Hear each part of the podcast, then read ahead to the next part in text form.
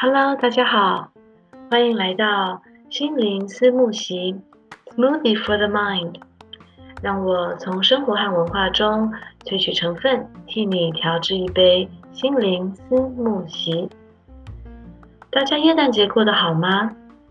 在台湾的朋友要上班上课，可能比较忙碌。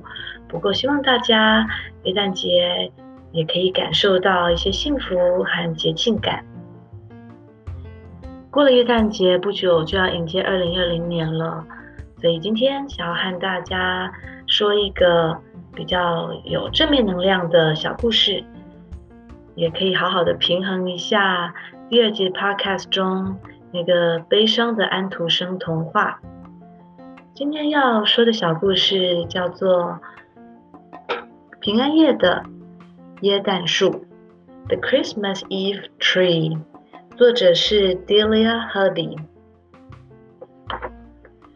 故事是从这里开始的，在那遥远的山边，满山的冷杉树不断的在成长。在那满山密密麻麻的冷杉树林中，有一棵小小的冷杉树，当初种的时候种的不太好。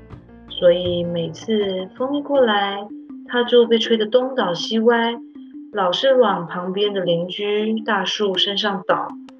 久而久之，它也就这么长啊长啊，被吹呀吹呀，就这样子歪歪的生长，也就一天一天长大了。一年年这么过了以后，到了某一次的耶诞节前夕，那个十二月的冬天，伐木工人去砍了一些。椰蛋树要把它们运到高速公路的另一头的城镇里面。我们的主角小山，哦，他说好挤哦，因为他就被压在这么多高大的冷杉树同伴的最底下。那些最高、最漂亮、最直、最壮的树，一下子就被扛走了。有一棵。骄傲的、生气的站在美丽的大教堂前面，另一棵就稳稳的站在市中心广场，还有一棵树，它则被运到了漂亮的宴会厅，成天就去享受美丽的音乐，看着客人漂亮的舞姿就好啦。不过，大部分的冷杉树最后都到了寻常人家中。这些家庭的孩子兴高采烈地拿着各式各样的彩球，还有装饰品、星星、彩带，把这些冷杉树装饰成非常衬托的椰蛋树。当然，椰蛋树的脚底下更是堆满了大大小小、五颜六色的礼物。我们的主角小山和他的同伴最后到了一间百货公司。到了平安夜的时候，他们就还呆呆地站在那里。有一位太太急急忙忙地冲进店里，想说：“哎呀，怎么办？我现在才来买书，还有什么可以好选的呢？”店员说：“哎呀，这一棵就不要了吧？你看这棵小杉树长得这么歪，根本也不像一棵树了。”他一边说，一边就把这小杉放到了旁边。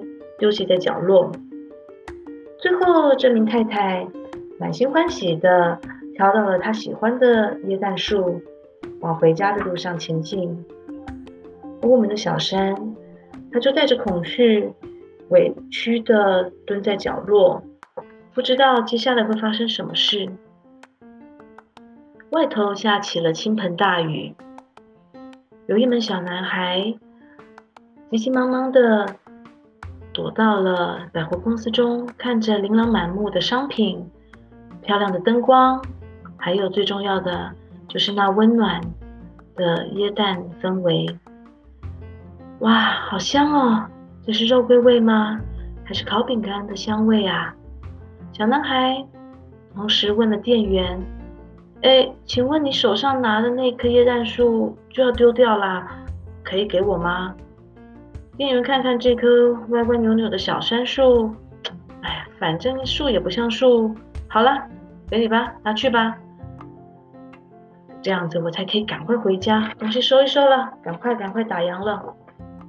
小男孩却兴高采烈的，非常满足的抱着小杉树，走向漆黑的夜晚。小小的他，小小心心的抱着这棵杉树，还生怕身边的路人不小心把小杉树那歪歪扭扭的枝芽折断了。他就这么走啊走，走了好长一段路，走到了河边。到河边的路上，他还发现了一个纸箱，不大不小，刚刚好，他就顺手拿走了。等到到了河岸，他把河岸的泥土挖了又挖，挖了又挖，差不多刚刚好，够小山种植下去啦。他就把小山种在纸箱里面。小男孩继续走啊走，他又找到了一个纸箱，不大不小，也是刚刚好，刚刚好够他睡的了。所以小男孩就把小纸箱里面种的小山放在他前面，自己躲进了大纸箱。小山心想：哦，天哪，我好衰哦，怎么那么可怜呢？不过，小男孩看起来很开心，而且也很有精神。小山想：“哎呀，至少我有个小主人，也有同伴了。”嗯，原来耶诞节就是这么一回事啊！走过的路人有几个丢下了一些铜板给小男孩，这些铜板本来可以用来让他买一个还算像样的晚餐吃的。不过，小男孩抓着铜板，跑到了杂货店，买了一小盒的蜡烛，把这一根又细又小的蜡烛，慢慢的把它们都布置在小杉树的身上。接下来，小男孩的同伴也一一回来了，他们是街头艺人，也是无家可归的流浪汉。其中有一名年纪比较大的街头艺人。开始弹奏了手风琴，于是大家耳边就传来了一首又一首耶诞歌曲，同时在背后还听到了轰隆隆、轰隆隆，那所在的桥墩上面一列又一列的火车驶过，就这么火车的噪音还有耶诞歌曲，一同的传到了许多人耳中。所以有更多的人聚集在他们身边，有些人是刚下火车赶着回家的旅客，有的人是要去看戏，也有的人纯粹来这边想要看看观光一下。警察看到聚集的人群越来越大，想要驱离却驱离不走，越来越多的人带着他们的袋子，还有带着他们的帽子。带着不同的耶诞心情，一个又一个的聚集到了这群街头艺人身边，也有不少车子就这么停了下来，在一旁观看。这个时候，大家都像耶诞氛围中的一份子，一起凝聚了出温暖的力量。小山身上那一根一根细细小小的蜡烛非常尽责，他们。拼命的燃烧，燃烧出了温暖，燃烧出了耶诞节的光明。那名年老的街头艺人沉浸在他自己弹奏的音乐中，路人也一起开始合唱这一首又一首耳熟能详的耶诞歌曲。小山再也不悲伤，也不委屈了，因为他看到了。他身边的小男孩，他的小主人，尽管吃不到火鸡大餐，下一餐可能还得去慈善机构要一碗清汤，要一点面包吃。尽管小男孩身边还是不断地传来火车嘈杂的声音，尽管小男孩今天晚上必须睡在身旁的小纸箱里面，但是小山看到此时此刻的小男孩。好像已经忘记这一些悲伤，还有肚子饿。他正感受着耶诞节的意义。啊，小山想，这就是平安夜的魔力吧。过了几天，耶诞节过了，小男孩必须寻找下一个落脚的地方喽。他看看小杉树，悲伤地说：“哎，我看你也有气无力了，再见了，小杉树。”于是，我们的主角小杉，他干干瘪瘪又一身脆弱的，只好无力地躺在角落。不久，来了一位清道夫。清道夫看了他，把他放进了手推车里面，嘴边还说道：“哎呀，小家伙，你不像其他的椰蛋树，现在都在家家户户的壁炉中燃烧着，被当成柴火了耶。”清道夫看了看小山，说：“哎，你还有一丝绿意绿意嘛？那我就把你种在公园里好了。”他看看，嗯，旁边没有人。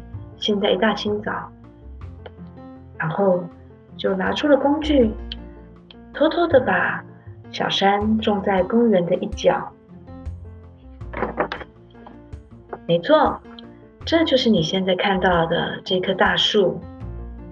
它已经不是小杉树了，尽管当初可能没有人会料想到，今天的它，尽管不是最壮、最高、最直的，却总是神采奕奕的站在公园，看着他脚边那脚边的情人，喃喃的说着爱的话语，还有那一旁闭着眼睛。休息的上班族，以及那些在他的身边玩着一二三木头人的孩童，哦，还有推车推着婴儿车的妈妈也来下面乘凉。学生一边看书一边打盹。随着一年又一年，冬天渐渐的减短，春天慢慢的到来，主角小山。